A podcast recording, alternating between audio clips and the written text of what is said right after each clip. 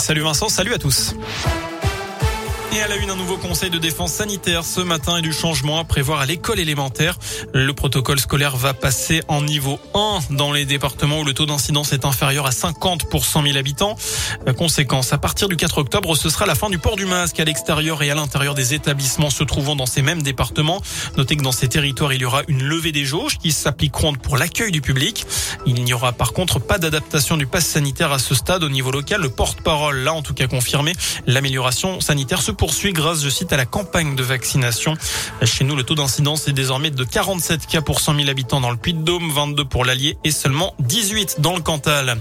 Le Puy-en-Velay va-t-il accueillir le pape François? C'est ce que voudrait Laurent Vauquier. Le président d'Auvergne-Rhône-Alpes a transmis une invitation au Vatican via un député du Puy-de-Dôme.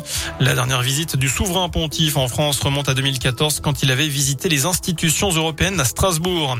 À retenir aussi cette drôle de livraison à Syrie dans l'Allier. D'après la montagne, une dizaine de pieds de cannabis ont été déposés devant les locaux de la gendarmerie contre le grillage de la brigade. Certains des pieds atteignaient déjà un bon mètre de hauteur. On ignore pour l'instant d'où ils viennent et qui les a déposés là. Une enquête a été ouverte et les militaires ont lancé un appel aux mystérieux livreurs sur les réseaux sociaux pour savoir où ils les a trouvés.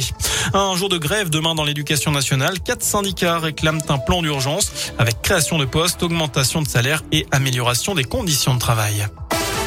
On passe au sport du foot à suivre ce soir, la septième journée de Ligue 1. Ça vient de démarrer entre Rennes et Clermont. Joanne Gastien est absent après son expulsion le week-end dernier contre Brest.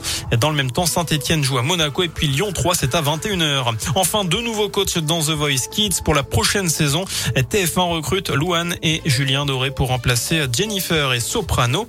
Ils seront aux côtés de Patrick Fiori et Kenji Girac, toujours au rendez-vous.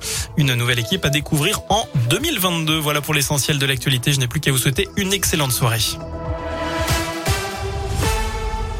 Merci beaucoup.